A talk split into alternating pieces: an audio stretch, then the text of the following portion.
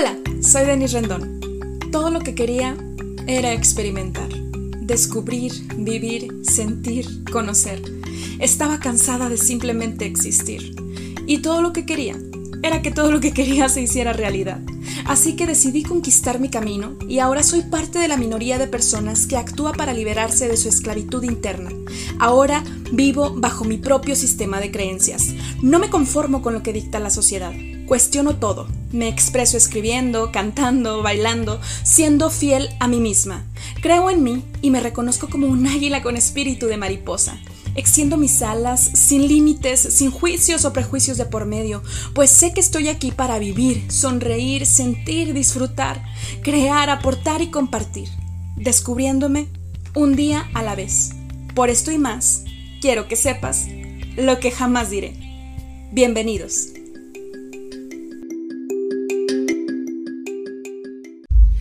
¿Qué tal querida audiencia? De lo que jamás diré. Estoy muy feliz y agradecida con Dios, con la vida, con el universo, con ustedes y conmigo por estar co-creando esta increíble experiencia. Hoy les traigo un tema maravilloso que es de psicólogo a líder sinergético.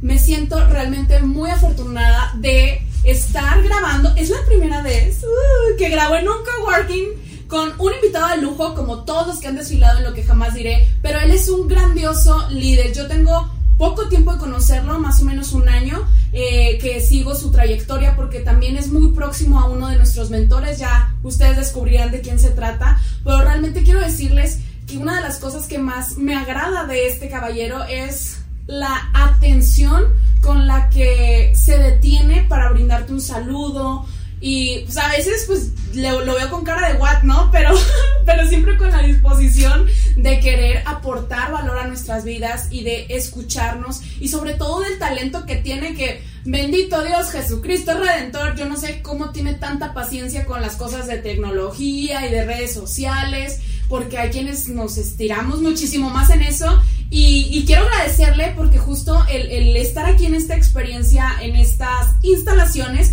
pues fue producto de, que yo dije, sí, por supuesto, hay que ir al siguiente nivel. Y él me inspiró para eso.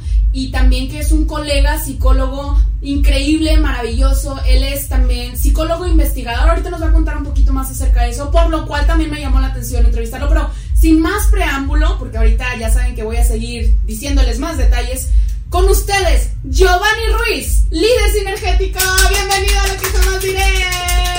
Hola, mucho gusto. Muchas gracias por invitarme, Denise. Y pues aquí para platicar de lo que tú me digas que hay que platicar. Ay, muchísimas gracias. Vengo con expectativa porque Denise no me quiso platicar de qué vamos a platicar realmente. Entonces, pues a ver, me dijo, vamos a platicar de varias cosas. Entonces, pues a ver, aquí estoy. Pues antes que nada, muchísimas gracias a ti y a tu querida novia que está en el backstage, por, supuesto. Uh. O sea, no se emocionen, o sea, tiene novia, por supuesto. Tranquilas, tranquilos también, con todo respeto, ¿verdad, caballeros?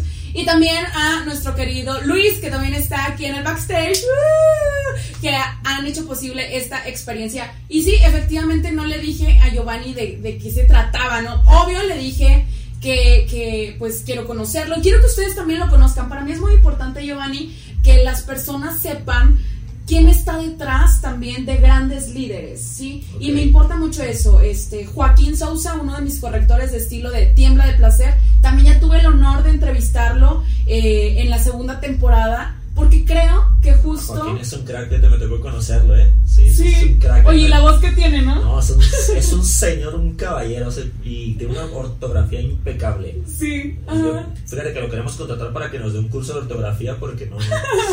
un crack, un crack. Oye, sí, cierto, he visto una que otra falla ahí en la transcripción de. Sí, la verdad, la verdad nos falla ahí, entonces vamos a contratar a Joaquín para un curso de ortografía. Sí. Entonces, al igual que Joaquín, eh, que, que, está detrás de, de un increíble movimiento, empresa como Was Editorial y que, que, me apoyaron en la corrección de estilo, yo también veo personas como tú que están en el equipo de mentores como Jorge Cerratos y otros más, pero hoy tengo el placer de estar aquí contigo porque creo que justo, eh, y aparte, somos, somos colegas, eres psicólogo, soy psicóloga. ¡Eh! Muy bien. Este, y creo justo que el talento humano es el que permite que otros también brillen. Y, no quiere decir que los que están detrás de cámara no brillan, pero es justo que a mí me gusta darme a la tarea de, de, que también este, tengan ese momento de reflector, no de cinco minutos, sino de permanencia en la vida de las personas y por eso quise entrevistarte. Y para eso tengo aquí mi acordeón. Claro que sí. Súper preparada. Primero que nada, cuéntanos un poquito más acerca de ti. Tú eres psicólogo investigador egresado de la Universidad de Guadalajara, ¿correcto? Es correcto. Ajá. ¿Qué, más quieres saber? O sea, Mira, es que- ahí te va. Eh, yo estudié, eh, primero estudié ingeniería en programación, ingeniería en computación. En aquel entonces se llamaba ingeniería en computación, pero básicamente es programación. La estudié por tres años y luego un día dije, ¿sabes qué? A mí me gustan mucho los videojuegos. Desde chico siempre he jugado videojuegos y me apasionan las computadoras y sé mucho de de programación. hecho, tú le prestas la consola a Jorge, ¿no? En Sí, yo tengo ahí la consolita ahí para jugar. A mí me encantan los videojuegos y me gusta la programación. Entonces yo dije, ah, pues vamos a estudiar programación. Sí, sí, sí. Lo estudié por tres años y un día dije, ¿sabes qué? No me veo el resto de mi vida programando. O sea, me gusta, pero no me veo el resto de mi vida haciéndolo. Y otra de, mi- de mis pasiones, pues era la psicología. Mm, Yo Wow. desde muy pequeño, tal vez desde los 12, 13 años, me interesé mucho en leer filosofía. Ajá. Yo leía mucha filosofía, mucha filosofía, y la psicología va muy de la mano de la filosofía. Entonces, eh, pues por alguna razón de la lectura llegué a la psicología y me empezó a apasionar. O sea, empecé a leer sobre psicoanálisis, sobre Freud, sobre el estoicismo, sobre muchas de esas cosas. Y dije, ah, bueno, a mí me encanta leer. Yo leo muchos libros. Sí, sí. Y cuando me cambié de carrera, también ya, ya trabajaba, trabajaba. Yo siempre he trabajado en audiovisuales desde muy chico, por eso me dedico a hacer videos. Realmente nunca, nunca estudié la parte de cinematografía ni nada de eso, pero desde muy pequeño, y si quieres te cuento esa parte, yo eh, estuve involucrado en eso. Cuando me metí a estudiar psicología, lo hice por dos razones. Una, porque me gusta mucho. Y dos, porque eh, esto va, te va a sonar extraño, pero yo creo que la psicología es una carrera sencilla. Porque realmente, ¿cuál es la tarea en psicología? ¿Cuáles tareas te dejan? Leer. Ajá. Y para mí leer es súper fácil. O sea, yo, eh, te digo, tu libro lo leí como en una hora, el libro de Sinergéticos lo leí como en dos horas. ¿y temblaste de placer?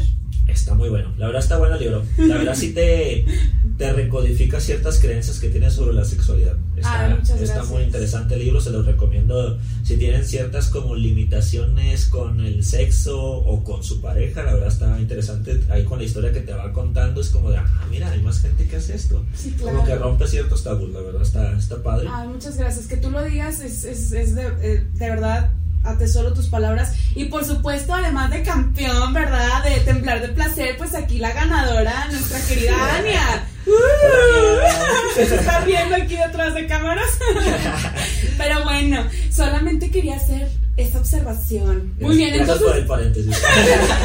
entonces lees rápido, ¿te Leo gusta? muy rápido y la, Pero también retienes la comprensión. O sea, retiene, me refiero a la comprensión, no piensen mal, no quise decir otra cosa. O sea, o sea, la comprensión lectora La es. comprensión lectora. Mm, depende, hay libros que los lees analíticamente y son como son más de consulta y son para aprender ciertos términos. Sí. Eh, ahí sí me detengo y no los leo tan rápido. Pero hay libros que los leo como para, eh, por ejemplo, los libros de ficción son más fáciles de leer en ese sentido. Hay libros que son muy parecidos a otros y nomás los lees como para hacer comparaciones y también son muy rápidos de leer. Y no sé, se me da. Hay un libro muy bueno que se llama. ¿Cómo se llama ese libro? ¿Me recuerdas? El de Sin, Sin Límites. Sin Límites. eh, Un libro que se llama Sin Límites, donde viene una metodología para lectura rápida. Yo ese libro lo leí muy chico y me ayudó a, a saber cómo leer rápido y entender al Wow. mismo tiempo. Entonces, cuando entré en psicología, las tareas, la mayoría de las tareas, no sé si te pasó a ti en tu universidad, son leer. Leer, Leer el caso de no sé quién, leer el libro no sé Sí, qué, sí, sí. leer el resumen de no sé qué. Yo mi tarea en psicología la hacía en el transporte público mientras me trasladaba a la universidad. De mi casa a la universidad hacía como 40 minutos y ahí me echaba mi tarea así, ta, ta, ta, leyendo en el celular, en una tablet o en el libro en físico o en las fotocopias que a veces te dan. Ahí hacía mi tarea. ¿Por qué? Porque el resto del día yo lo utilizaba para trabajar. Todo el tiempo yo Perdón, las fotocopias que te dan, este, a pesar, o que nos piden comprar, a pesar de que es, va en contra del formato de la APA y que no se cuidan, desafortunadamente, en las universidades los derechos de autor, ¿no? Entonces se infringen esos de- Pero nosotros ya no, porque somos profesionistas y obviamente, Obviamente. promocionamos el respeto a los derechos de autor y bueno, Es aquí correcto. también está no fotocopien tiembla, tiembla de placer, o sea, si no tienen dinero ni siquiera para, para temblar de placer con un libro, pues entonces, ¿cómo quieren la prosperidad de abundancia y hacer felices a sus parejas, por Dios, así que inviertan en un libro. Perdón, no es un regaño, ya lo saben. Fíjate que yo, yo estoy a favor de la piratería hasta cierto punto, es un tema polémico, Eh. pero imagínate cuántos estudiantes de psicología, cuántos estudiantes sí. de muchas escuelas que a lo mejor no tienen la capacidad, la verdad son caros los libros. Sí, lo confirmo, Para cuando uno es universitario, cuando es estudiante, ¿qué Sí. haces? ¿Compras O tu, emprende hambre, ¿no? cuando, ¿Compras tu desayuno o vas y te compras el libro El de libro. psicoanálisis? Sí. pues uno come, ¿no? Entonces, la verdad, o sea, la sonará mal, pero la verdad es que la piratería pues ayuda mucho a difundir y Claro. también creo... Sobre eh, todo cuando es algo de educación, ¿no? Sí, totalmente. O sea, yo no le, no le veo tan mal y ya, ya cuando uno es próspero, cuando uno le va bien en la vida, yo tengo mis libros de psicología, ¿no? Que los compré Sí, después y va, ah, no, a lo mejor ya lo leí, pero lo compro porque me gusta tenerlo ahí, ¿no? Y me gusta prestárselo a la gente también. De hecho, muchos de mis libros los presto y nunca me los regresan. Ay, Pero- no, no los prestes. Yo prefiero regalarles otro, o sea, comprarles uno, pero el mío yo no lo presto.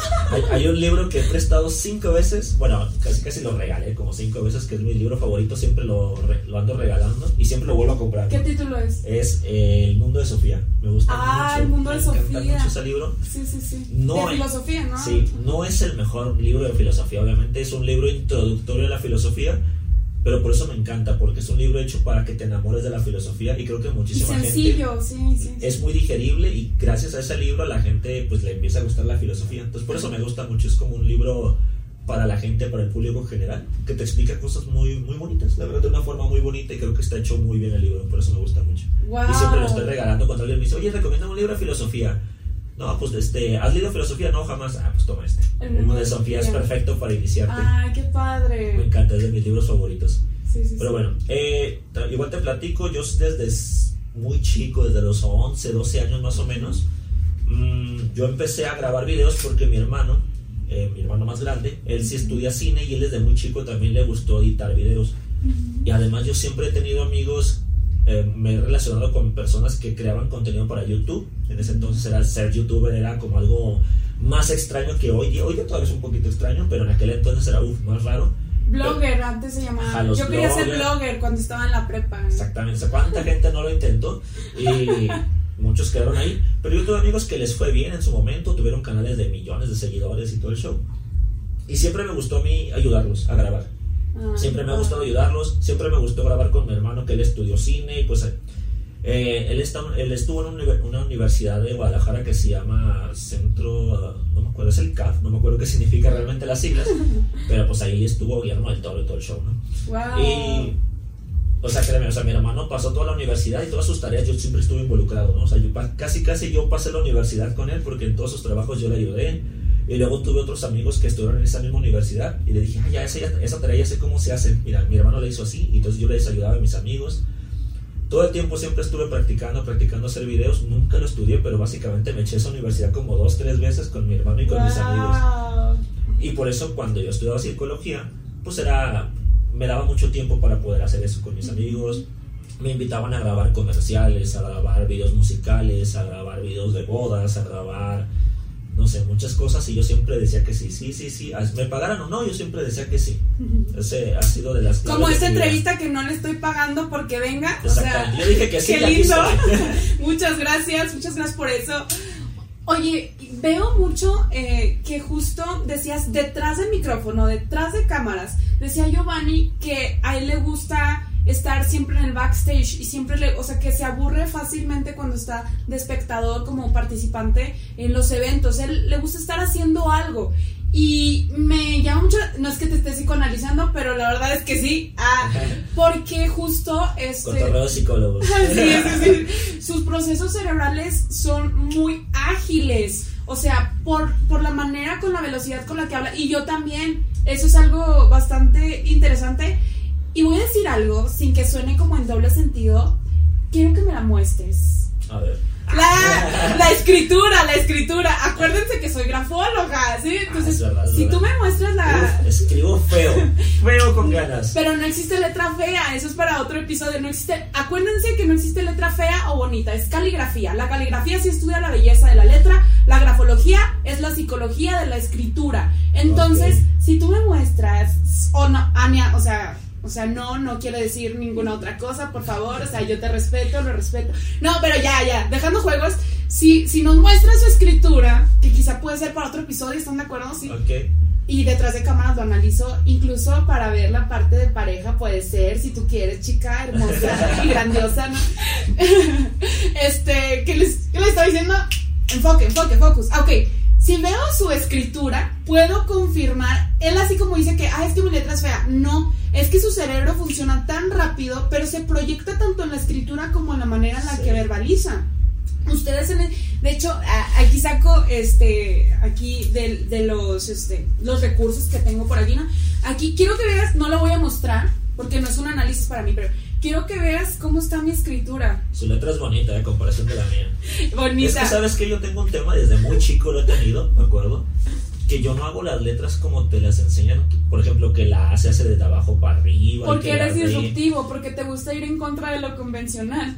Puede ser, o sea, sí, sí parte sí, pero también porque soy muy práctico. O sea, si me dicen, no, es que la haces de arriba para abajo, pero si en el momento de escribir esto se me hace más fácil de abajo para arriba o así, o sea, a mí no- nunca me ha importado, o sea, Sí, no, no me importa romper las reglas y si se ve feo, pues la verdad no me importa, entonces por eso escribo feo.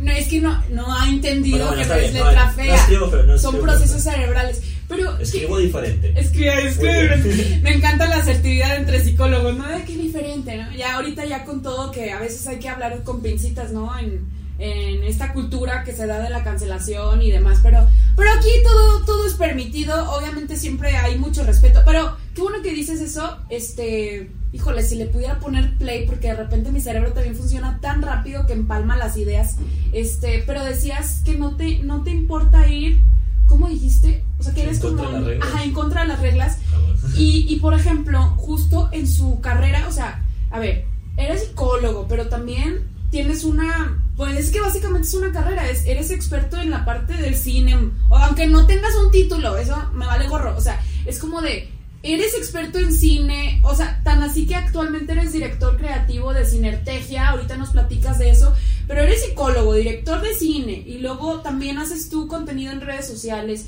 o sea, entrevistas también a personas, gestionas muchas cosas, te sales de la caja, o sea, del molde que muchas veces nos dicen, tienes solo que hacer esto. Ya eres psicólogo y aparte investigador, no cualquier psicólogo, o sea, psicólogo investigador. Yo decía, ay no, es que a mí no me gusta la investigación y bueno, sigo investigando, pero no a este nivel.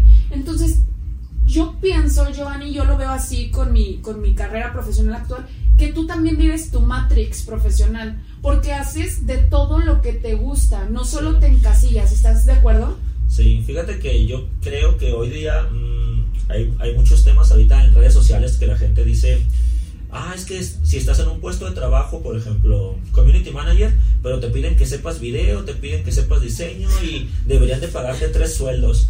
Yo creo personalmente que, y lo veo desde mi desde lo que me ha tocado a mí laboralmente, de la agencia en la que estamos nosotros, con los procesos que hemos tenido y también de la gente cercana que tenemos, la tecnología ha avanzado tanto que si tú no sabes publicar en redes sociales, hacer un video y este, tomar fotos, o sea, no, ya no son tres puestos, ¿no? O sea, me imagino hace mucho tiempo que había una persona que eh, revelaba el rollo, ¿no? Estaba el que revelaba el rollo. Luego estaba la persona que eh, tenía que escribir, porque se escribía en máquina de escribir y tenía que hacer las correcciones. No, oye, hoy la tecnología, ChatGPT, todo te lo permite hacer todo tan rápido.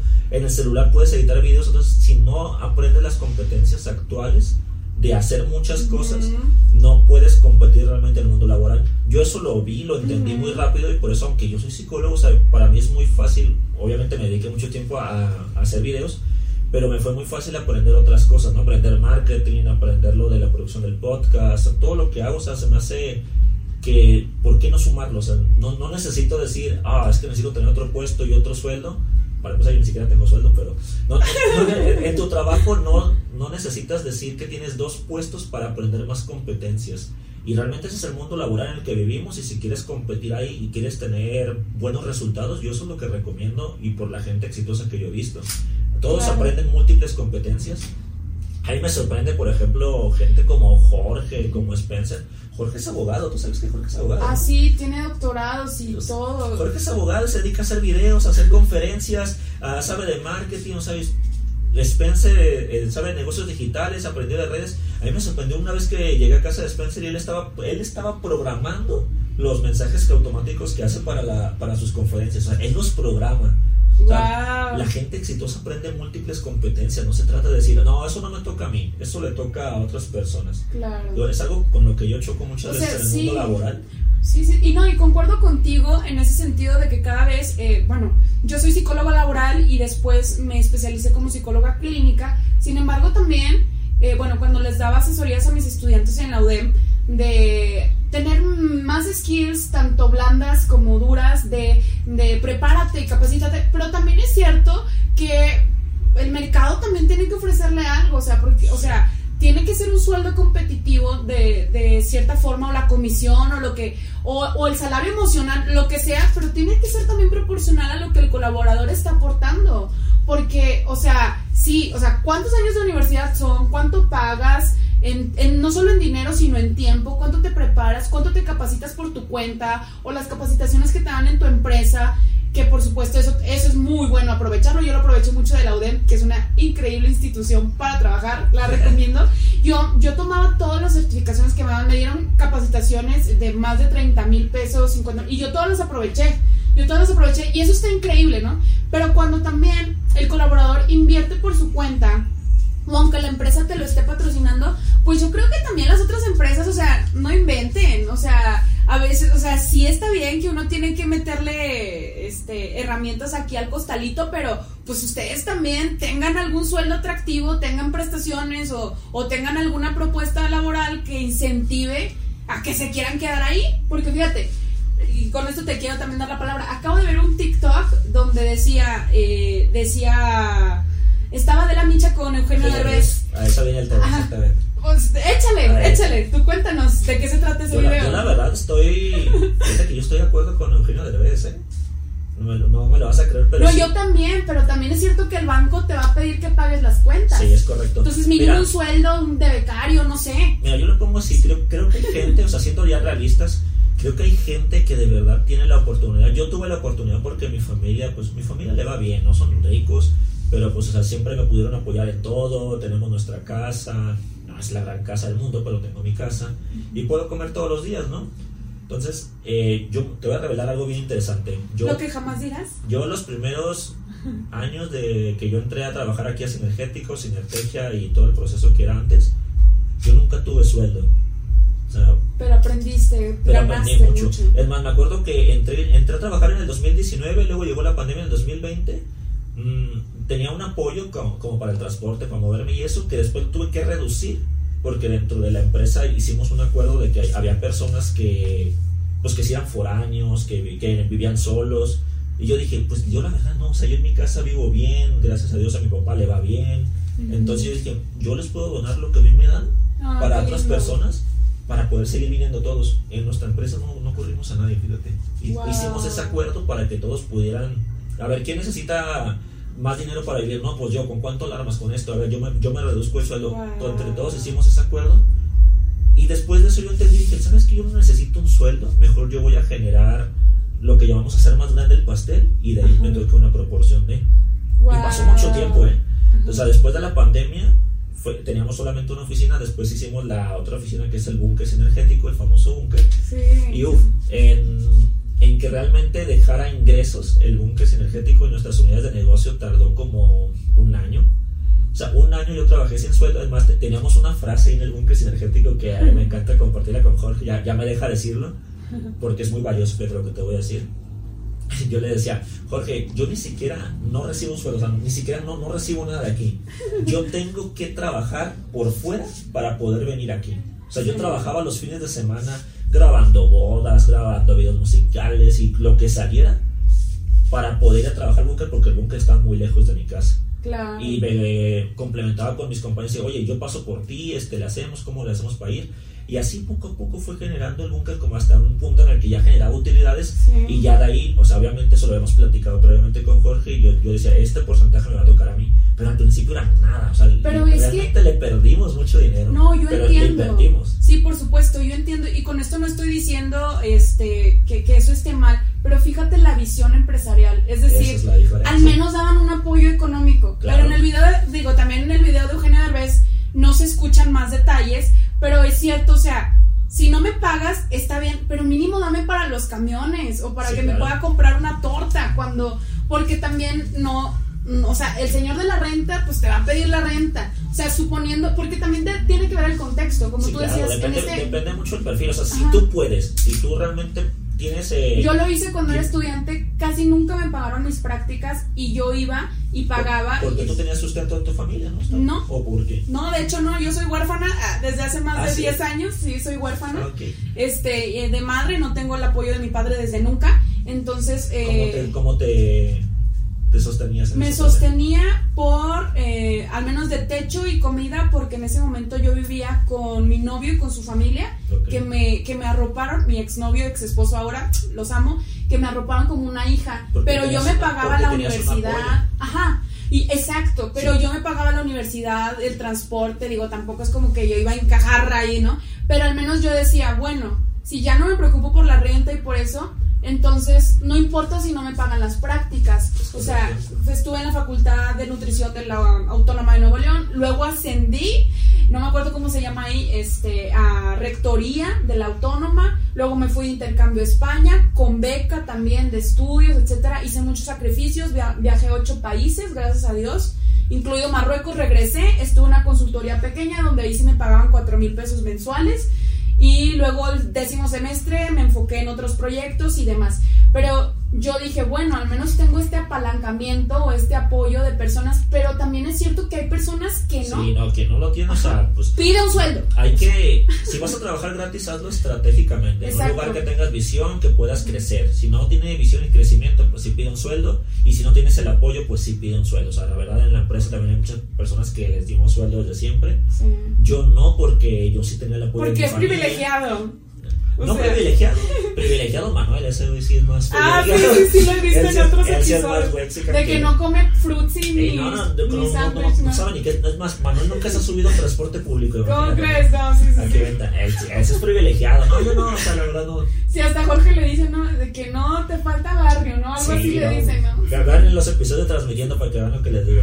él, es, él sí es privilegiado. Y, y a eso quiero llegar de que, de que tú viste la visión de un proyecto. Exactamente. Tú por eso te subiste al carrito de que dijiste, es un año que voy a tener que eh, estirarme y conseguir recursos extra fuera de, de este proyecto. Como por ejemplo mi podcast. En este momento tampoco lo monetizo. no genera. No pero genero, pero estoy sembrando. gastando. Exacto, estoy invirtiendo, invirtiendo. Y porque tengo una visión y tú tienes esa visión desde que empezaste con Jorge hace rato y empezaste con toda esta gama de, de- de- de sinergia empresarial, ¿no? Con, con el movimiento, pero viste más allá. Y quiero que, que- que nos cuentes y sobre todo que le digas a la gente, pero en particular a psicólogos, porque, con todo respeto, queridos colegas, muchas veces yo he percibido que se cierran en decir, yo soy, psico- yo soy este, clínico psicoanalítico y me quedo en mi consultorio toda la vida.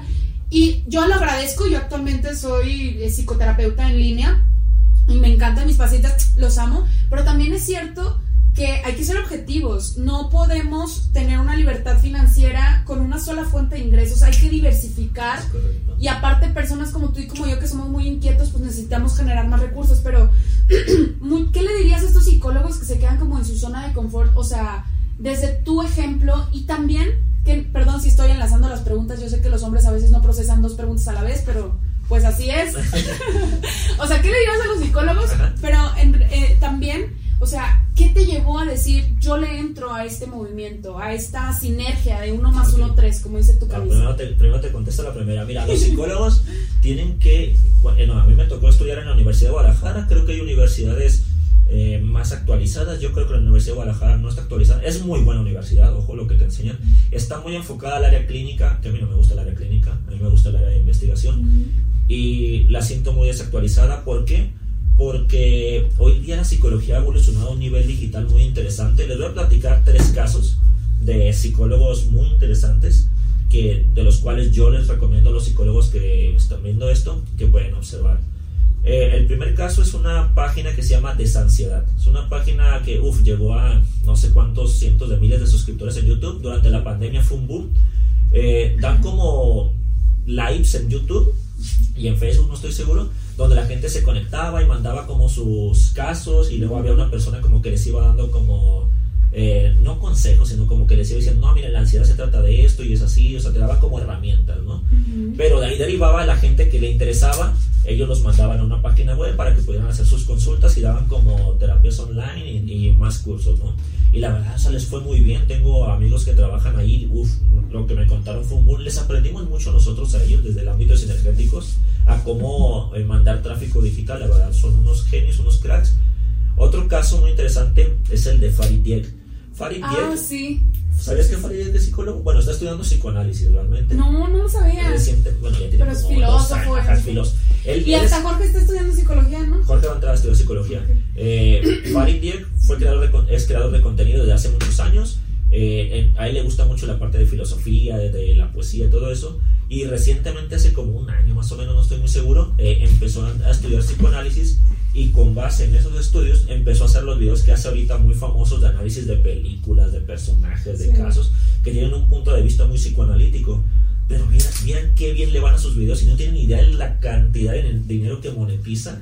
No, o sea, si crees que a Sinergético le va bien a Diek, le va 10 veces mejor que a nosotros. ¿Tú ¿eh? crees? Es un monstruo. Lo- Guau. Como Jorge está en la misma empresa de MPV de Diek, o sea, sí, sí lo sabemos, o sea, es real. Wow. Le va muy bien a Farid y es realmente psicólogo, o sea, es psicoanálisis aplicado en el, en el ámbito digital. Hay otro psicólogo que se llama. Adrián Salama, Adrián Salama si no me equivoco, que él hace como análisis de influencers, así que comentarios que ellos hacen en redes y dicen, mira, lo que está platicando Chingo Amiga, dice, no, e- ella está platicando del bullying en Corea y cómo esto afecta a las personas. O sea, si tú logras llevar tu conocimiento de psicología al ámbito digital, lo puedes y lo puedes monetizar, créeme que te va a ir muy muy bien. Hay que actualizarse mucho, hay que ampliar tus skills. La psicología, yo creo la carrera de psicología te da muchas herramientas en Y la luego vida. hay muchos que hablan de psicología que ni siquiera estudiaron y hasta ganan más que los que sí estamos. Como recientemente la Justo, que ahí pasó ahí un tema. Oye, de ¿sí fue cierto o no? Porque ella puso, No lo sé. ella puso que no era cierto que Hay ella un- no había Hay sido. un debate ahí, no lo sé, la verdad nunca me metí más a que. 5 mil pesos la consulta, vámonos ¿no? ahí. O sea, hay- hay- eh, fíjate que el otro día estaba debatiendo con Jorge, dice Jorge que en algún punto las redes sociales van a regularizar eso para que la gente que hable de temas profesionales eh, te- tiene que mostrar pues que sabe La hacerlo. licencia también. Yo no sé si las redes sociales puedan llegar a hacer eso, no lo sé. Es una buena teoría, yo creo que no, pero mientras no, mientras no pase eso, o sea, tú aplícate a, a hacer lo que tú La sabes hacer de psicología, exactamente la zona gris, hazlo bien. Yo Oye, creo lo es que una- acaba de pasar del caso de Andrés Bernaza. No No, sé, no si lo viste. Él, él es un super influencer. Este, de hecho, ha- no sé si ustedes mismos en Sinergéticos o lo estoy confundiendo, han compartido algún videito de él o, o- o al revés, o Andrés Bernaza de Sinergéticos. No, lo- no recuerdo. Francamente, yo casi no consumo redes sociales. Me gusta aportar mucho valor y por eso no tengo tiempo de estar en redes sociales para aportarles valor. ¿Ves? Este, pero por ejemplo, salió. Él, él es argentino, habla, habla mucho de amor propio y relaciones sanas y todo. Pero es un boom porque esto fue la semana pasada, que creo que su novia lo, lo denunció por, por la incongruencia y yo no sé si es cierto o no, pues ya encárguense las autoridades de Argentina de hacer su trabajo, ¿no? Pero donde supuestamente él la golpeó y este los colaboradores eh, de, de vigilancia del edificio se dieron cuenta, entonces un boom. Yo no sé si fue cierto, si no fue cierto. Lo que sí es que él, por ejemplo, no es psicólogo. Y de hecho él dice que él ofrece asesorías emocionales. Entonces, mira, claro, es muy bueno el desarrollo personal y leer libros de psicología, pero como esto no está regulado, que, que se meten en decir, bueno, yo no me voy a comprometer, no digo que no soy psicólogo, pero soy asesor emocional, chingateza. Qué fuerte, qué o sea. Yo creo que hacer redes sociales es una gran responsabilidad también. Sí. O sea, creo que hay mucha gente irresponsable en redes sociales y el aporte que podemos hacer los profesionales, la responsabilidad que tenemos es subirnos a las redes sociales y empezar a hablar de eso. Si tú sabes re- realmente de algo, súbete a las redes sociales y háblalo y esa es una forma en que puedes combatir contra todo eh, los estafadores, la charlatanería y todas esas cosas que hay en redes sociales que pueden llegar a afectar a muchas personas. Es lo que podemos hacer de nuestro lado. No sé si se puede regular eso, la verdad se me hace complicado. Pero también creo que poco a poco la gente se va informando más. O sea, creo que también con el paso del tiempo no va a ser tan fácil que la gente le crea a alguien. Ya también la gente está más informada, la gente con- sabe, sabe consumir contenido y dicen, Sí. ah, este no sabe. Creo que poco a Exacto. poco va evolucionando todo eso. Oye Giovanni, Gio, ah, Gio se, se me para hace la raro que gente. me, se me hace raro que me digas Giovanni, casi nadie me dice Giovanni. Todo el mundo me dice Gio. Gio, todo el mundo dice Gio.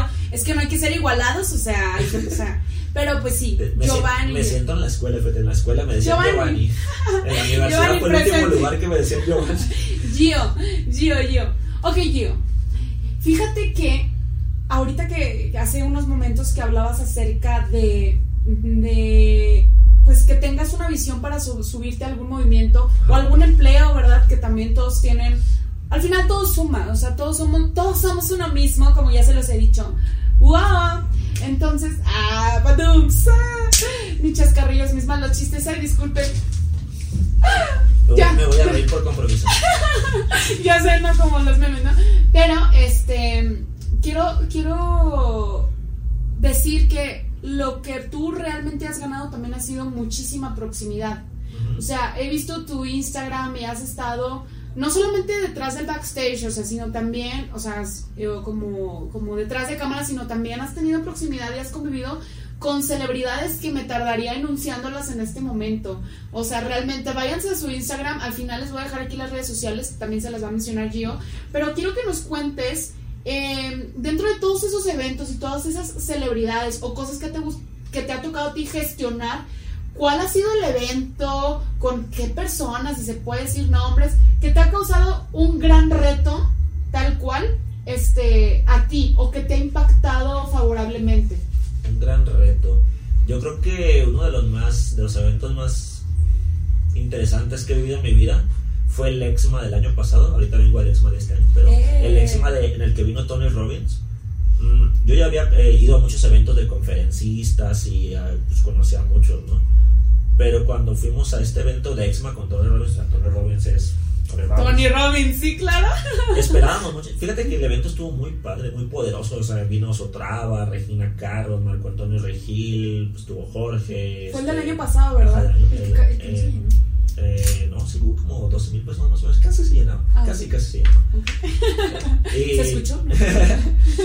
y pero o sea yo nunca había visto a alguien como Tony Robbins cuando vi a Tony Robbins y normalmente nosotros que como andamos en el backstage y con las cámaras grabando y todo eso ahí aprendí que había un nivel más alto en el que dije wow se puede llegar a eso Sí. porque saben cómo llegó Tony a mí me sorprendió desde que llegó Tony Robbins o sea yo como yo estaba en el backstage Tony Robbins llega con una avanzada de bueno primero llegó fíjate primero llegó Ricardo Salinas que llegó en helicóptero por cierto ¡Wow! llegó en su helicóptero ta, ta, ta, ¿Y se qué baja. buena onda? Y, eh, eh, no, no- no tuve la oportunidad de convivir con él.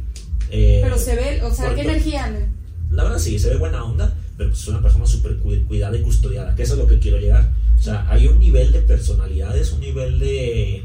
En este rollo de los conferencistas que está mucho más arriba de lo que uno se imagina, ¿no? Sí. Uno dice, ah, sí, o sea, a mí que me toque ir con Jorge a cientos de conferencias, pues llegamos, damos la conferencia, la gente al final llega y lo abraza y todo el show, ¿no? Pero Tony Robbins es una celebridad. O sea, me tocó ver lo que es ser una celebridad, alguien tan famoso como él y el poder que tiene la gente.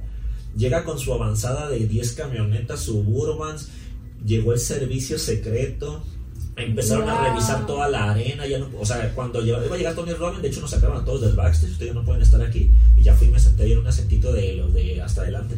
¡Wow! Y, pero obviamente íbamos a estar grabando, pero era muy complicado. Me acuerdo mucho que yo dije, bueno, como yo quiero ver a Tony Robbins, y si voy a estar grabando, seguramente me van a sacar, porque se veía el servicio secreto, no es cualquier cosa. O sea, son 10 de esos así, guaruras con traje gringos así súper grandotes. ¡Wow! Dije, no, eso se ve poderoso, ya se ve el respeto, ¿no? Es como yo siempre ando en los, en los eventos y siempre ando grabando por donde yo quiero. No, ahí se ve un nivel poderoso. Y mandé a Diego, me acuerdo que dije, bueno, Diego, tú graba. Y Diego dijo, sí, yo grabo. Y estaba Diego grabando las stories con su celular. Y, o sea, literal, haz de cuenta, Tony Robbins estaba ahí donde está la, la cámara y Diego O estaba sea, aquí. menos de un metro. A menos de un metro así, Diego grabando a Tony Robbins y yo estaba sentadito como por allá viendo. Y, o sea, literal. Porque era- ahí sí lo querías disfrutar. Sí, por claro. eso. eh. yo, lo quería, dis- yo, yo quería ir a ese evento a verlo, o sea, quería ver cómo, era su, cómo se movía en todo el escenario, porque a veces cuando estoy grabando pues no, me- no puedo ver bien. O sea, fui a analizar la música que utiliza, cómo entra, esa parte también me toca mucho hacerla a mí. Y puse a Diego a grabar. Pues eres el director creativo, o sea. Sí, es gran parte de lo que me toca, pero me acuerdo que Diego estaba grabando así las stories y llegaban los del servicio secreto y pues, obviamente, pues llegaban y lo aventaban, le, le pegaban en las rodillas para que... Eh, no, sí no, no, tiene y- fuerza. y Diego sa- se puso ahí, ¿no? Sacó ¿Es las- neta, sí lo sacó- hacía? Sí, es en serio. O sea, los varones se encargan de cuidar a Tony Robbins. Porque hay mucha gente que se le abalanza, que se llegan y lo quieren abrazar y llegan ellos y los Y a veces no es con mala intención, pero te sofoca, o sea... Y es peligroso. O sea, en un evento masivo es peligroso y esto lo viví unos meses después. Eh, fuimos a un evento con Jorge eh, en Morelia, eran como mil personas, pero era un evento de mujeres empoderadas. Las mujeres son el público perfecto de Jorge, ¿no? Se terminan emocionadas por él y todo el show, pero mil personas ya se vuelven... El hombre alfa. el- eh, un evento de mil personas ya se vuelve peligroso. Cuando Jorge bajó al escenario, que normalmente, o sea, yo bajo con él para quitarle el micrófono Sí, sí, y todo sí. eso, llegaron y se le abalanzaron, o sea, y lo querían abrazar y que te doy un regalo y que fírmame el libro y todo eso. Jorge nomás voltea y me dice, Gio, ayúdame. ¿Sabes cómo estaba yo? Yo estaba pegado contra la pared así. Y Por luego toda Gio, que está así, estoy- está alto, pero está súper Pues delgadito. delgadito, yo así como de, no te puedo ayudar, amigo. Y Jorge, o sea, tuvieron que entrar como cinco chavos grandotes que nos ayudaron a sacarlo y todo el show. Así que es un nivel peligroso.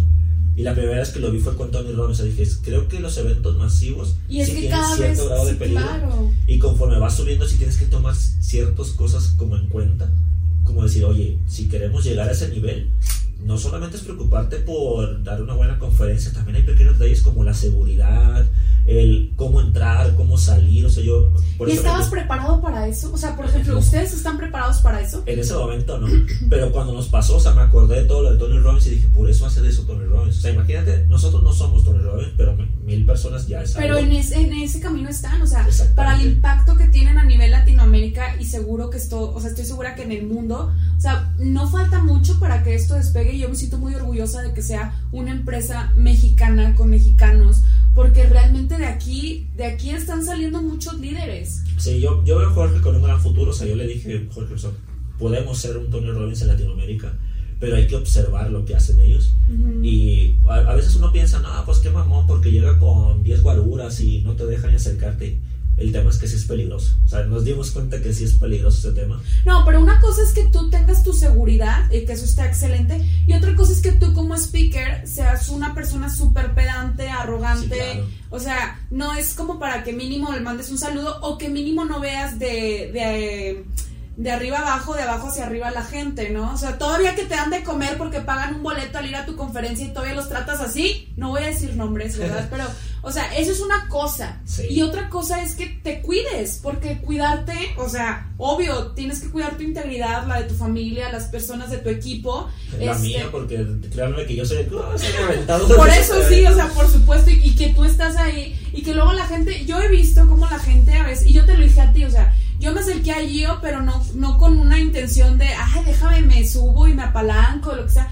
Pero yo sí he visto que hay gente que sí se acerca con esa intención. Y está bien, la verdad Contigo, y está bien porque lo dice Es- también el es- libro de Jorge, de Capital Social, ¿no? Estratégicamente acercarse a mí es bastante interesante. Quien lo haga, la verdad, o sea, mis respetos. Yo, pero yo también, pues ya evalúo que, quiénes son esas personas, que créanme que Ajá. soy bueno para evaluar esas cosas. Pues es psicólogo también y sí, o sea, todo un visionario. Entonces, o sea, lo que quiero decir, por supuesto que acercarte con estrategia, pues está increíble, ¿no?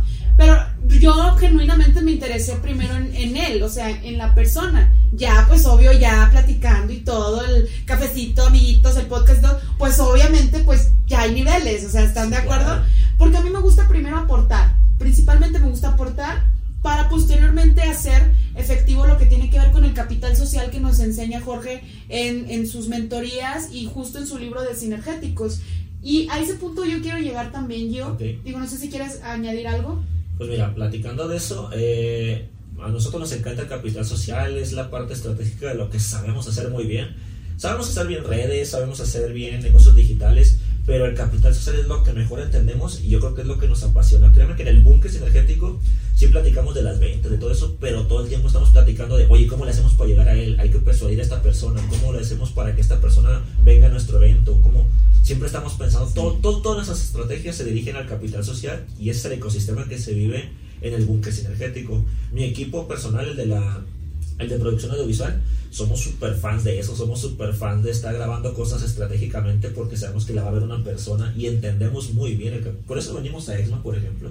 Ansura nos invitó, pero ve los invitados que van a estar en Exma, ¿no? A lo mejor yo puedo conectar con esos invitados y decir, oye, ¿sabes qué? Tenemos este podcast, o sea, somos muy buenos en esa parte estratégica. Claro. Y te voy a comentar algo que me dice mucha gente ahorita que platicas de la gente que se acerca a mí. Mucha gente dice, Pero no es lo mismo ser oportunista que ser estratega. ¿Estás de acuerdo? no, no es lo mismo. Eh, es parte de, pero no es lo mismo. Y no está mal, la verdad no está mal. Mm, Si ustedes leen el libro de Jorge, se van a dar cuenta que Jorge llegó hasta donde está de esa forma. Y mucha gente lo ha hecho así. Hay quienes no lo dicen, hay quienes lo dicen. No pasa nada. O sea, la verdad Pero es siempre llegamos así. Ajá. Exactamente. Y les voy a decir algo. eh, mucha gente me contacta a mí porque quiere estar en el podcast de Jorge, ¿no? Como tú. Me dijiste que estar en el podcast. No, pero yo le dije directamente a Jorge y luego ya te conté. Sí. Ok, les voy a decir Aclarando. algo que una vez nos dijo Adrián Marcelo en el podcast de Sinergéticos, que mucha gente, por ejemplo, pregunta a Roberto Martínez, oye Roberto, ¿cómo puedo estar en tu podcast en Creativo, ¿no? que es el podcast número uno ahorita en México? ¿Cómo puedo estar en, en Creativo? Oye, yo quiero estar en Creativo. Y a mí me encantó la respuesta de Adrián Marcelo y creo que estamos en un punto en el que podemos aplicar exactamente lo mismo. Si quieres estar en el podcast de Sinergéticos, más que acercarte a mí, o sea, sí, sí acércate a mí, pero tráeme ya una propuesta de qué es lo que haces y trabaja en tus resultados. De- de- decía Adrián Marcelo en una forma más Adrián Marcelo, decía, ¿qué les vas a llevar, güey? ¿Tus ganas de echarle tus ganas de salir adelante? Sea, no, o sea, tráeme algo de que tú eres experto en algo y que nos funcione en el podcast a nosotros, porque al final, si ustedes ven nuestro podcast, pues se trata de expertos hablando de cosas interesantes. Sí. Si tú me muestras que ya tienes una audiencia, si tú me muestras que estás trabajando en tu, en tu comunicación, que hablas bien en cámara, que, que haces las cosas bien y que eres experto en lo que haces, ah, pues ya nos fijamos en ti. Exacto. No, no, no se trata de llegar y, oye, tengo una historia única, entrevístame. Ah, o Sí. sea, No, pero- padre tu historia, pues, claro. pero tengo 100 en fila, ¿no? Que me han, demostrado todo esto. Es como un casting, o sea, al final de cuentas Exactamente. Yo le dije a Jorge que yo lo quiero entrevistar en lo que jamás diré. Por supuesto que yo me visualizo que en un, en un futuro que me entrevisten a mí, por supuesto, Y pero es el mismo caso, o sea, las personas que quieren entrevistar a Jorge también tienen que pasar. ajá. Pues enséñame qué, qué es tu podcast, ¿no? Enséñame qué hace Sí. tu podcast, cuál es la audiencia de tu podcast, enséñame resultados de tu podcast y te aseguro que nos va a interesar. A mí, a mí me encantaría poner a Jorge en cientos de podcasts y te va por qué. Sí. Porque para nosotros, cuando grabamos sinergéticos, pues Jorge casi no habla en sinergéticos, Jorge entrevista. Y yo quiero tener más contenido de Jorge, me encantaría que lo entreviste. Además, yo mismo les daría las preguntas que le pueden hacer a Jorge en los podcasts que lo hemos llevado. Tomo nota. Tomo Yo nota. llego y les digo, mira, pregúntale esto a Jorge. Nadie le ha preguntado esto, nadie le ha preguntado. Son cosas que yo sé de Jorge que sé que nadie le pregunta. Pregúntale esto, pregúntale esto. También otra cosa, o sea, ya, ya no le pregunten la historia a Jorge. La historia de Jorge está en todos lados. Yo también pienso lo mismo.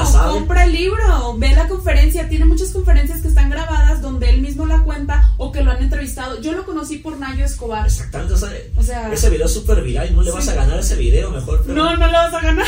pero mejor pregúntale cómo hizo Lana, pregúntale cómo conoció a tales personas. Que eso es buenísimo, Jorge. Sí. Hace poquito se le hizo viral un TikTok de cómo conoció a su esposa. Fíjate, le había preguntado Sí, eso. es cierto. Y está súper padre esa Yo historia. también lo vi y yo dije, wow, literal lo que jamás diría. Exactamente. Porque no cuida la pose, eso me gusta. Jorge es súper auténtico y cualquier cosa que le pregunten se las va a responder.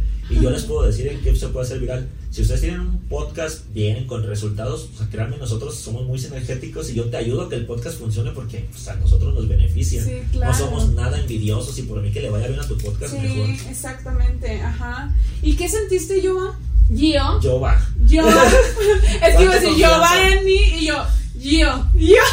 ¿Qué sentiste yo? Eh, porque Jorge te menciona una o en dos ocasiones en, en, en su libro de Sinergéticos. Eso me gustó mucho porque digo, siento que cuidó cada detalle de que no se le pasaran. Digo, sin duda seguro, pues no puede mencionar a toda la gente que lo ayuda en toda su vida, pero que no se le pasaran personas estratégicas que lo han apoyado en su carrera, en sus inicios, o bien justo en este camino que ya ha estado formando. Yo dije, no manches, qué buena onda que, que mencionó a Gio, porque aparte siempre te edifican las conferencias y sales tú atrás grabando y, ajá, y te edifica y eso se me hace súper humano, súper humilde y que es característica, es una característica de personas que a pesar de los resultados que tienen como Jorge, son humildes y que se mantienen con los pies en la tierra. ¿Qué sientes eh, con este reconocimiento que él te da, con la amistad que tienes con él y co- con, esta proximidad también empresarial con él?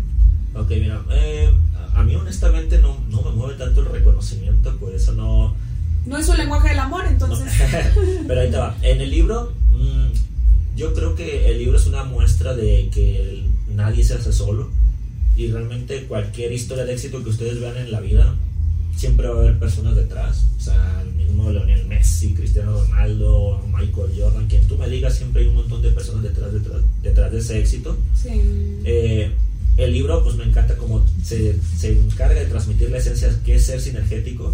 Por eso se mencionan a personas que han estado en el, en el proceso, tanto en la historia personal de Jorge como en la parte del, del crecimiento laboral, ¿no? Yo creo que transmite muy bien eso. Eh, más adelante van a salir más libros que van a explicar más cosas, porque la verdad este, este trataba de estar más enfocado como a la historia de Jorge. El libro también fue una, una chilaquilada, porque al principio Jorge quería hacer otro libro y yo le dije, no, Jorge, primero haz el libro de tu historia, eso es lo que la gente quiere saber. Y de tal que hasta el final, hasta que lo convencí, pues salió este libro, pero ya teníamos otro libro preparado, entonces salió este libro primero. Entonces medio le metimos cosas de capital social, medio le metimos de esto. Entonces esto es como un libro introductorio de... Se puede hablar de la historia de, Jorge, de se puede la hablar de marketing digital, se puede hablar de capital social, todo lo que hay en el libro, va a haber más libros de cada uno de esos temas. Entonces, Wow. ahí es donde se va a poner más interesante. Ahí Qué impresionante. Fíjate que el libro de Jorge Cerratos, o sea, yo he escuchado su conferencia y como él siempre dice, tengo una buena y una mala. A ver, la mala es que si ya escuchaste mi conferencia va a ser la misma, la vas a escuchar otra vez. Pero cada vez, y lo digo de verdad, o sea, lo digo de verdad, cada vez que él menciona su conferencia, obviamente aprendo cosas nuevas, diferentes. Y podría decir que es gran parte de lo que menciona en el libro, pero en su libro me hizo llorar. O sea, para mí no fue lo mismo leerlo que escucharlo, que es muchas partes es básicamente lo mismo lo que nos cuenta, punto y coma casi casi, pero cuando lo leí, o sea, yo ya lo acabas de ver, aquí lo tengo atrás de- libro, o sea, lo leí en un solo día, me conmovió y ese libro me orilló justo a escribir, ya estoy escribiendo mi segundo libro, bueno, ya tengo como cuatro libros, pero el segundo que quiero publicar, que se va a llamar justo como mi podcast, Lo que jamás diré. Todavía no sé como el subtítulo o así, porque es como algo paradójico, no sé si esa sea la palabra correcta, porque será Lo que jamás diré, rompiendo con las lealtades familiares o expresando secretos, o sea, cosas así, ¿no? Entonces yo me acuerdo cuando me acerqué con Jorge, yo en este último evento de desarrollo personal donde lo, lo, lo vi, le dije, tu libro, o sea, soy autora de tu misma editorial en la que tú eres dueño, también eres, eres socio, soy autora de WAS, este, de WAS Editorial con W,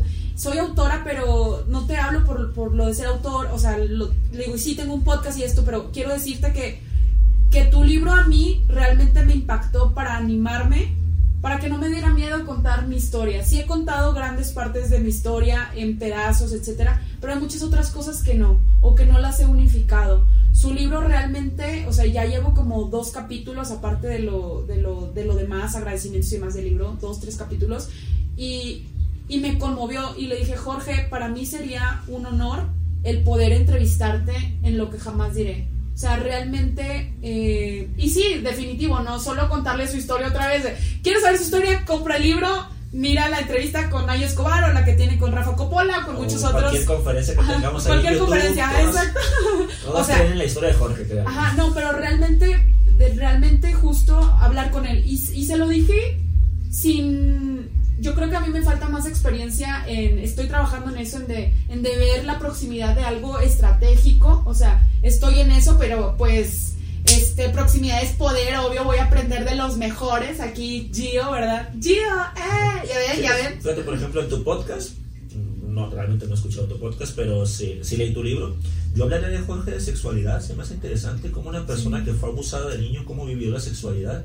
Es un tema que, ¿Cómo nadie, la vive ahora? que nadie le ha preguntado a Jorge y está súper interesante. ¿no? O sea, Exacto. pregúntele más cosas a Jorge. Sí, y, sí, sí, y en general a cualquier invitado que tengan. Fíjense que yo cuando hago la investigación, a mí me toca hacer la investigación de los invitados energéticos, yo escucho tres, cuatro entrevistas que le hayan hecho a las personas Sí. y trato de preguntar cosas que no le hayan preguntado.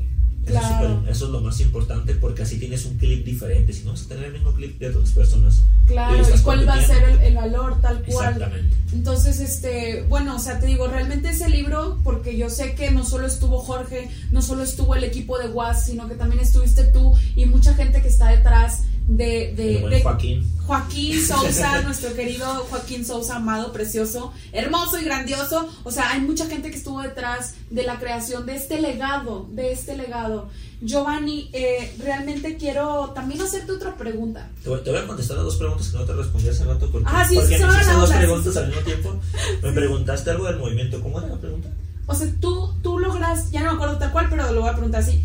¿Tú dimensionaste el impacto de unirte a un movimiento social como es Sinergéticos? Ok, eh, sí, pero ahí te va como. Al principio cuando yo entré a la empresa, la empresa no era esto, era algo muy diferente, algo, algo muy aburrido. Jorge es abogado y tenían una página de abogados donde entrevistaban a otros aburrido. abogados. Era súper aburrido. La verdad yo entré porque necesitaba dinero, era freelancer, como te digo, siempre grabé videos. Dije, ah, se me hizo fácil grabar entrevistas con ellos y así, ¿no? La empresa fue evolucionando por diversos temas digitales, contenido que empezamos a ver. Luego empezamos a entrevistar emprendedores. y le cambiamos el rubro empresarial, de abogados empresarial. Ya se hizo un poquito más monetario, mejor monetariamente. Sí, claro. Un poquito más entretenido, pero seguía, seguía siendo aburrido para redes sociales. Busquen, no sé si todavía existe el canal de Hack7, se llama JC7 en Instagram, en YouTube. Ese es realmente nuestro primer proyecto y de dónde nació. Si quieren aprender cómo no se hace un podcast, vean ese canal. Es muy malo, pero, pero vas a aprender un montón de cosas de cómo no hacerlo. Y, uf, nosotros por un año tal vez la regamos muchísimo, pero aprendimos mucho. Claro, sí, sí, sí. No sé, no sé la verdad realmente. Ya, ya ahorita te puedo decir lo que aprendí, pero en ese momento, mm, si te soy honesto, o sea, te voy a mentir, te diría, no, sí, yo lo vi, vi todo el futuro. Sí vi que había un futuro, pero no vi cómo era. Eh, a mí me gusta mucho la parte del movimiento 1 más 1 igual a 3. Desde el principio que... eh, ¿Y cómo es? Yo nunca lo sé hacer. Saludos energéticos. A ver, ¿cómo? ¿Así? Así, ¿Así? ¿Sí lo hago bien? Sí. ¡Esa! Desde que empezamos a grabar con Jorge, que eso fue un año después de que entré a trabajar con ellos, o sea, fue cuando decidimos hacer contenido para redes, a mí siempre me gustó el tema 1 más 1 igual a 3 porque a mí me gusta mucho el trabajo en equipo. Yo siempre en la parte de psicología trabajaba mucho con equipos de trabajo, con equipos deportivos, dentro de la investigación era de las cosas que más me gustaba era el comportamiento en grupo de las personas. Eso es algo que siempre me gustó. Y la frase 1 más 1 igual a 3 no la inventamos nosotros, o sea, vienen muchos libros. Yo la leía en algún libro de psicología, Jorge la leyó en el libro de Xcaret, en el libro de creativo también la platican, en el de Roba como un artista también mencionan esa Sí, frase. sí, sí. Está en todas partes esa frase. Lo único que hicimos fue divulgarla. Y la gente ahora la asocia con nosotros, que esa es una estrategia de marketing muy poderosa, que podemos hablar Sí, como tema. las galletas Oreo, que en realidad creo que no eran las originales, sino eran otras. O sea, Sí, o sea, realmente no, no es de nosotros, no, pero nosotros la divulgamos y ahora la gente nos asocia con, con esta frase, ¿no? A mí me encanta mucho la parte social, me gusta mucho la parte de ayudar a otras personas. A mí cuando llegan eh, personas como tú que nos dicen, no, ¿saben qué? Lo que ustedes hacen ha cambiado mi vida porque ahora mi emprendimiento me va mejor o mi proyecto ha crecido gracias a ustedes. A mí eso es lo que más me llena, lo que más me fascina. Por eso a mí me encanta. Cuando decías al principio que tengo la paciencia de platicar con ustedes así, es porque a mí me gusta. O sea, eso es lo que a mí, así como hay personas a las que les gusta el reconocimiento en el escenario como Jorge, por eso es un gran conferencista sí. y él, o sea, tiene una ex- excelentes habilidades de comunicación y a él le mueve estar en el escenario y eso es muy poderoso. Hay otras personas como mí que me gusta más cuando la gente llega y nos dice, oye, gracias, me ha cambiado la vida esto. Cuando nos mandan un mensajito de eso, yo, yo, yo respondo los mensajitos de Jorge y de Sinergéticos en Instagram. O sea, yo veo todas las veces que le llegan esos mensajitos. O sea, todas las veces que yo le he mandado un mensaje a Jorge, Es correcto, yo, yo los he siempre los puse. Siempre No, los el, el. Instagram de Jorge, él, los contesta, los de Sinergético los contesto yo. Eh, y esa es la parte que más me gusta a mí. O sea, a mí me gusta mucho la parte del movimiento. Al principio obviamente no era como lo que soy, pero yo siempre he creído, yo tengo la visión de hasta dónde puede llegar el movimiento. Más allá de la figura de Jorge, yo creo que el movimiento puede llegar a muchas más personas. Como dice el libro, ¿no? Este, Los de líderes Jaime mueren. Loquier. Los, líderes mueren, los movimientos no. Ajá. O sea, creo que Jorge es una gran base del movimiento, siempre va a ser el creador del movimiento, siempre va a ser visto así. Pero yo creo que el movimiento está apenas a un 5% de lo que puede ser. Imagínate, imagínate todo el alcance que tiene y que justo Jorge es, es, es la cara, ¿no? De la, de, de la empresa, del movimiento, en las conferencias, pero detrás de un gran líder hay muchísimos más líderes y uno de ellos eres tú. Muchas gracias. O sea, no, Sí, o sea, es, o sea, es- de Yo- verdad es, es cierto por, por todo el impacto, por toda la visión, por también la persuasión, la paciencia con la que también tú hablas con Jorge, con sus socios o con la gente que esté ahí, con tu equipo de trabajo, tú como director creativo, o sea... Las veces que nos peleamos, que discutimos también. Sí. Oye, otra, una pregunta. Este, digo, sé que eh, tu novia preciosa también es parte del equipo sinergético, pero dime, dime, ¿es más fácil trabajar con hombres o con mujer que con mujeres? ¿O es igual? Depende del tipo de trabajo. Hay trabajos donde y perfiles del trabajo. Fíjate que recientemente en el equipo eh, yo he traído más mujeres, porque la verdad éramos puros hombres al principio. Y ahora Les que, falta la parte femenina. Y ahora que he traído más mujeres, fíjate que ahora mm, al principio nosotros fuimos puro crecimiento y hay que hacer, y hay que hacer, hay que hacer, un desorden, lo seguimos siendo, pero yo me di cuenta hace unos meses que dije, no, o sea, a mí me encanta el caos, soy amante del caos, sí, pero ahorita te explico esa parte, pero hay un momento en el que sí podemos crecer gracias a nuestro tiempo, a nuestras habilidades que son Saúl, Diego y yo, que somos súper, llamamos, nosotros le decimos trincados, o sea, nosotros trabajamos todo el día, literal llevamos al búnker a las 9, 10 de la mañana y nos vamos a las 11 de la noche, si hace falta. El, nuestro trabajo es nuestra vida, es nuestro lifestyle. Se nos hace muy padre, nos divierte. Hay gente que dirá, no, son súper adictos al trabajo. No, la verdad es que nos encanta lo que hacemos y ni siquiera, a mí, a mí no me gusta llamarlo trabajo, es simplemente lo que hago. Y bueno, éramos, aportábamos mucho por la cantidad de tiempo que teníamos y hacemos un montón de cosas, pero recientemente pues me di cuenta que hace falta como estructurar, hacer un poquito de orden, ya que tenemos todo lo que hacemos, ahora hay que estructurarlo, ¿no? Una psicóloga laboral como yo les puede ayudar. Y, recientemente pues trajimos a más mujeres al equipo, está Ania, está Mariana, está Brenda, que en mi equipo personal, que nos ayudan un poquito a estructurar eso.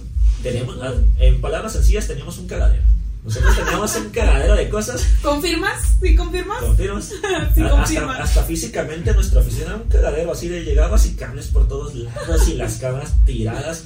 Y ellas, ellas nos han ayudado en eso. Entonces, en el perfil que yo creo que... Como muy ambiente de hombres, ¿no? Como dirían, ambiente de vatos, ¿no? Era una Moyo Dojo Casa House, dirían en la película de Barbie. Eso era la oficina de producciones energéticos y la verdad las chicas nos han ayudado mucho en eso. Son las, ah. las mujeres son muy buenas para darle orden a las cosas. los hombres somos un cagadero. Hay, hay hombres muy estructurados, pero la neta es que somos prácticos, ¿no? Fíjate que yo tengo muchas broncas ahí en la oficina. Confirma Luis acá también. Yo tengo broncas en la oficina porque yo grabo y siempre dejo así como que los cables por todos lados. Mientras se ve en cámara bien, no importa lo de atrás. Y no, todo el tiempo me están regañando por eso. No, y, puede pasar una, o sea, la prevención de riesgos psicosociales y salud en el trabajo, o sea, riesgos por completo, tener los cables ahí, se te se fractura un colaborador, un invitado, ¿no? la indemnización, o sea, todo pareciera, ya ven, no es que las mujeres seamos histéricas o que seamos psicólogas laborales histéricas, es, es la visión. Yo me acuerdo que a mí me decía un jefe en el trabajo, este, jefe, ex jefe precioso, ¿no? Este, me decía así como de que, como si yo fuera la del sombrero, ¿has leído la de, cómo se llama el, autor del el libro de los seis sombreros? Entonces es como que si, si sacas cuál, ¿verdad? O sea, este, ubicas sí, cuál. Conozco el libro, sí, el autor. Bueno, se cuenta que es como de, de, que mm, él creía que yo siempre estaba buscando lo negativo y yo no para nada, yo soy optimista, esto y aquello, el sombrero amarillo también, pero en la parte negra es, no, a ver, si, si está el cable aquí, ¿qué puede pasar? Y esto, y, y ok, ese es nuestro plan A y está excelente, vamos por el plan A, pero hay que tener un plan de contingencia. Pero en ese momento me lo interpretaba como, uy, abogada del diablo, a todo, no, que no, déjate fluir. Y yo, uy. Entonces, paquete contra todo. Exacto, también. De hecho, de hecho, si me hubiera hecho caso, hubiera ahorrado un dineral en un coaching ontológico que, este, que a palabras de ellos no fue tan productivo. Estoy seguro que esos coaching terminan en, ah, tenías razón. Ajá, o sea, sí, tal cual, tal cual. Digo, con todo respeto a todos nuestros coaches, pero yo le decía a, mi entonces jefe, ya me tienes aquí, yo te lo dije desde menos de 15 días que me contrataste, tuviste que esperarte dos años, este, dos, tres años, y viste todo y pagaste más, o sea, todo por eso, ¿no? Pero al final, o sea, una increíble relación que concluí ahí con mi ex jefe de la, de la UDEM, de la Universidad de Monterrey, pero ¿te lo dije o no te lo dije? Ah, te lo dije, o sea, o sea, entonces las mujeres vemos mucho esa, ese rubro, ¿no? Qué bueno que eso se ha dado en sinergéticos porque en otros ambientes laborales sí me han dicho, tanto mujeres como hombres, eh, de diferentes rubros eh, profesionales me han dicho eh, es muy complicado trabajar con mujeres porque son muy sensibles, porque... Sí. eh, Digo, honestamente hay cosas también que pues uno aprende. O sea, por ejemplo, Diego, Saúl y yo, que somos los principales en la producción, y todo el tiempo vamos a grabar conferencias y estamos ahí todo el tiempo. Luego me doy cuenta que trabajar con chicas no es igual, porque por desgracia en nuestro país, o sea, una chica que salga de trabajar a las 9 de la noche es peligroso. sí, por Un supuesto. hombre como sea, se va en el camión, se va como sea, ¿no? Pero también corren riesgo, Corren solo riesgo, que es menos, verdad, ¿no? pero creo que las mujeres corren más riesgo, o sea, Sí. desgraciadamente es verdad. Desafortunadamente. Eh, y hay que aprender esas cosas. O sea, uno trabaja con personas que hay que entender quiénes son las personas con las que estás trabajando y tratar de facilitar lo mejor para que ellos puedan pues, también dar lo mejor para ti. Y no Wow. es lo mismo trabajar con vatos que estamos ahí haciendo el desmadre que ya cuando hay mujeres y pues no, ya, ya te controlas, ¿no? O sea, ya no, no es igual. Wow. Pero Te, te voy a, te voy a contar una cosa que ahorita me estoy acordando. Una de las claves de por qué el, el crecimiento de sinergéticos ha sido tan grande, o el, el crecimiento de Jorge, como tú lo quieras ver, y es algo que casi no platicamos en, fuera de nuestro, de nuestro cotorreo, porque realmente poca gente lo hace, pero Lo que jamás dirán. lo que jamás dirán. Es algo que casi no lo decimos porque realmente es complicado que la gente lo haga. Y la gente a veces puede decir, no, pues es que si esa es la clave, pues está bien difícil ser como ellos. Pero pues les voy a decir la neta, así es como crecimos. Mm. Hubo una vez que llegó a, a- a nuestra vida un libro que se llama Tenex, de Gran Cardón, si lo has leído. Eh, es la metodología 10X que, que dice, si tú quieres hacer algo, piensa como si lo quisieras hacer 10 veces ese resultado. Si tú quieres hacer 100 mil pesos, piensa que vas a hacer un millón de pesos. Y trabaja para hacer un millón de pesos y con eso vas a conseguir 100 mil pesos. Es más fácil conseguir 100 mil pesos trabajando para hacer un millón que pensar en que vas a trabajar para hacer 100 mil pesos y vas a terminar haciendo 10 mil. Ujú. O sea, básicamente es pensar 10x lo que estás haciendo. Un día llegó ese libro a nuestra vida y uff, desde ahí aplicamos la metodología 10x para todo. Siempre que hacemos algo lo hacemos exageradamente. Nosotros subimos 80 videos al día.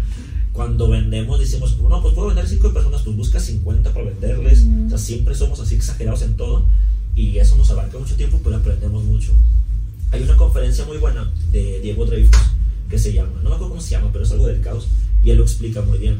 Cuando tú estás haciendo algo, llega, tr- trata de hacer siempre tú que el caos llegue a tu vida, porque si tú le metes caos a eso, cuando llega el caos, tú, eh, como uno, como persona, como humano, aunque seamos hombres, siempre vas a tratar de acomodar ese caos. Por ejemplo, eh, Diego Dreyfus lo explica como una carretera, ¿no? Tienes un caminito donde nomás cabe un carrito, eh, a la vez un carril, y de repente la ciudad empieza a crecer, entonces eh, llega más caos, más carros, más, mucho más tráfico que tienes que hacer, ampliar la carretera. Y de repente empieza a crecer, a crecer la ciudad y tienes que ampliar más la carretera, más carriles. Entonces trata tú de hacer ese crecimiento, aunque sea caótico, aunque digas, no, en este momento este, subir a 150 videos va a ser muy loco, o sea, ¿cómo lo van a hacer? Hazlo, en tu mente va a ser como algo caótico, algo problemático, algo que no vas a saber cómo hacerlo, pero si lo haces, tu mente va a buscar la forma de arreglarlo. Y así es, Wow. así es como hemos crecido en sinergéticos. Oye, si, si hacemos este, cuatro videos y si hacemos 40 y vemos cómo lo arreglamos, Wow. ah, pues contrato a una persona y que esta persona distribuya esto y así es como hemos ido creciendo realmente. Es algo que la gente no, a veces no lo, No, lo, no, no no lo se da ve, cuenta, no lo visualiza. exactamente. Ellos dicen, no, prefiero tener todo controlado. No, no, no, métete al caos y eso te va a obligar a crecer. Y en cualquier sentido de tu vida, Giovanni en este momento se encuentra en caos. todo el tiempo. Todo el tiempo, me encanta. Ahorita, ahorita tengo que salir a un concierto, mañana tengo que grabar un podcast, tengo que eh, ahorita hacer unas ediciones, pero ahorita me acomodo, ahorita veo cómo le hago, ¿no? Giovanni es feliz. Muy feliz, soy muy feliz. ¿Qué te hace feliz? Eh, hacer lo que hago, la verdad, todo- eh, yo disfruto mucho lo que hago, lo que llamamos mi trabajo, que no me gusta llamarlo trabajo, pero a mí me encanta hacer lo que hago. Soy muy feliz haciéndolo, me encanta. Fíjate que yo combiné el grabar videos, que siempre fue unas cosas de mis pasiones desde muy chiquito, empecé a hacerlo. Dentro de la empresa, yo aplico muchas cosas de psicología, porque realmente el marketing es psicología aplicada.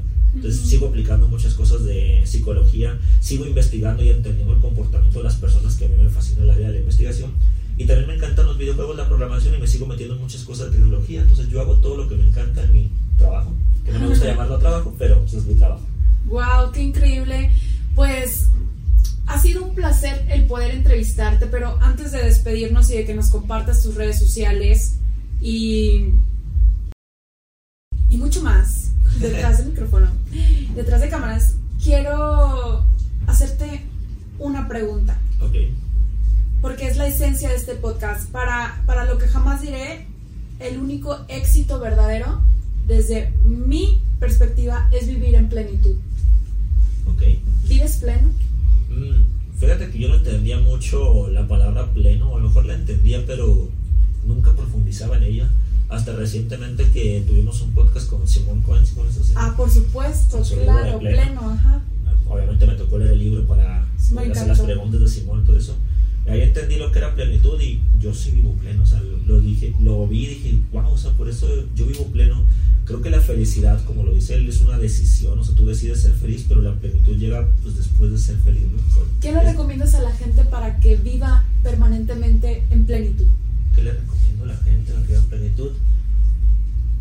Ah, yo soy muy promotor, eh, promuevo mucho que la gente de verdad haga lo que le gusta eh, para sus trabajos, que traten de buscar esa cosa que les apasiona y que encuentren cómo monetizar con ella. Ese es el reto. O sea, si a ti te gusta Sí, sí. bailar, encuentra cómo monetizar con bailar. Si a ti te gusta hacer origami, encuentra cómo monetizar con eso. De verdad, hoy día en el mundo digital puedes monetizar con lo que sea, nomás Con tu talento. tú busca cómo hacerlo, esa es la clave y vas a ser mucho más feliz. Inscríbete también aquí a- al club. Escríbete al club sinergético. A mí me gusta mucho dar ideas de cómo monetizar todo el tiempo. Platico con. Llegan las, llegan las personas y me preguntan, oye, Gio, a mí, a mí me gusta hacer esto, pero ¿cómo, ¿cómo le hago para monetizar? Yo, a mí me encanta buscarle como la forma de que eso pueda monetizar.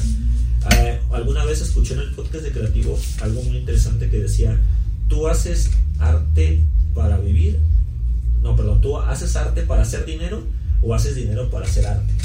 Y Wow. lo, lo explico de esta forma, o sea, tú puedes hacer lo que te apasiona para vivir de eso, o puedes eh, buscar otro trabajo para hacer lo que te apasiona. Sí, claro. Tú, te- tú decides qué hacer en tu vida, pero yo creo que la forma para vivir en plenitud es encontrarte lo que te apasiona, te deje para vivir de ello.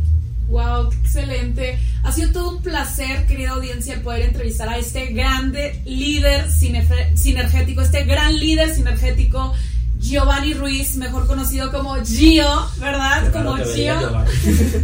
Como Gio. Muchas gracias, Gio, por tu tiempo, a tu linda esposa, a Luis. Aquí también esposa es de mi novia. Discúlpame. Ya nos casaron. Lapsos, lapsos. Estaba nervioso de que ya nos exhibiste, ¿no? Nos Discúlpame a tu linda novia, a tu linda novia. Discúlpame, discúlpame. Es que está en mi contexto porque ya estuve casada, por eso se puso todo rojo.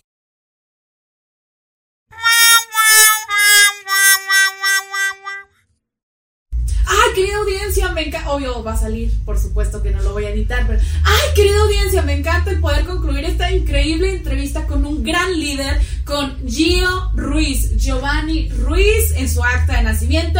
Gio para toda la comunidad y toda la audiencia de lo que jamás diré, de Sinergéticos y del mundo entero. En serio, muchas gracias por tu tiempo, Gio. A tu linda novia también por acompañarte. A Luis detrás de cámara. Ha sido todo un placer que estés aquí presencialmente la primera edición en una locación de lo que jamás diré. Muchas gracias, Gio. Compártenos cómo te vas, gracias, y tus redes sociales para que la gente también te conozca y vaya a seguirte. Va, claro, muchas gracias por invitarme. Qué bueno que te animaste a grabarlo en vivo y no en Zoom, para que vivas la experiencia y para que te pongas el reto. Y a todas las personas que están haciendo ya un proyecto, anímense a pasar al siguiente nivel. Ah, es que es complicado, no, tú, tú anímate y ya después buscas cómo lo haces, pero anímate, o sea, decide hacerlo. Mis redes sociales son rz-gio en Instagram, también en TikTok, pero en TikTok ahorita no estoy subiendo contenido, próximamente lo haré. Y pues más que nada, búsquenme ahí en Instagram, escríbanme. O en LinkedIn como en Giovanni Ruiz. Pero fíjate que mi LinkedIn está como súper obsoleto, no sé hace cuánto lo hice. Por eso lo digo. En, en LinkedIn estoy como director creativo de Cineartec, Sí. Hace mucho tiempo que no tengo realmente ese título, que nunca he tenido un puesto pues, realmente en, en la empresa. Pero bueno, eh, ya. Eh, pero ya. es el rol que tienes, o sea, es el cargo. Eh. Son las tareas que yo hago. Eh, escriban, si escriben a sinergéticos, les voy a contestar yo. No creo que les va a contestar Jorge, la verdad les voy a contestar yo. Si escriben a receta-gio, también les voy a Eh, contestar y yo. los mensajes en el YouTube, en el podcast, ¿sí los contesta Jorge? Porque mandan en Los los, canales de difusión. Los comentarios, ah, Sí. o los del canal de difusión. En el canal de difusión dicen, este, Ah, les mando este video, te va a sí te contesta Jorge. Fíjate que sí, o sea, Jorge se mete, pero se Ah, qué mete como los primeros 30 minutos que se sube el podcast, o la primera hora más o menos. Y ahí lo- y él contesta, ya después le vamos a meter. sea, honestamente, o a menos que haya pegado mucho el podcast, se vuelve a meter. pero la mayoría las contesta pues el equipo. O sea, Ah, esa, esa pero- es la realidad detrás de cámaras. No, no, no, la Pero, realidad es- pero ojo, cuando hay comentarios que son impactantes o que me parece interesante transmitírselos a Jorge, si se los enseño. Digo, oye Jorge, mira lo que nos escribieron aquí. Y han, han pasado comentarios interesantes de cosas que dijimos, ah, mira, podemos hacer sinergia con estas personas. Y esos obviamente sí se los pasamos a Jorge y ya Jorge se comunica con ellos. Wow, qué increíble, qué increíble ver toda esta mente maestra de un gran líder sinergético, psicólogo, director creativo, toda una mente maestra literal. Muchísimas gracias Gio por estar aquí. Esto fue lo que jamás diré, de psicólogo a líder sinergético. Hasta la próxima. ¡Uh! Y esto es todo por el día de hoy. Gracias por haberme escuchado hasta este momento. Y si te gustaría llevar al siguiente nivel tu proceso de transformación personal, adquiere tu novela Tiembla de Placer directamente en una empresa mexicana. Puedes adquirir tu ejemplar en www.waseditorial.com en el apartado Tiembla de Placer de tu autora Denise Rendón con www.waseditorial.com. Y si te encuentras fuera de México, no te preocupes, también está disponible en Amazon para el resto del mundo en formato de Kindle o en Prime on Demand. Además, sígueme en todas mis redes sociales, me encuentras como Denise Rendón y Grafo Descúbrete. Ahí obtendrás todos los detalles de los servicios y promociones que tengo para ti. ¡Anímate! Cuéntame las palabras que no has dicho y esos deseos que aún no has realizado que quieres que sepa el mundo. Yo, Denise Rendón, tu podcaster favorita, estaré encantada de leerte y expresarte en el siguiente episodio, lo que jamás diré. Gracias, hasta luego.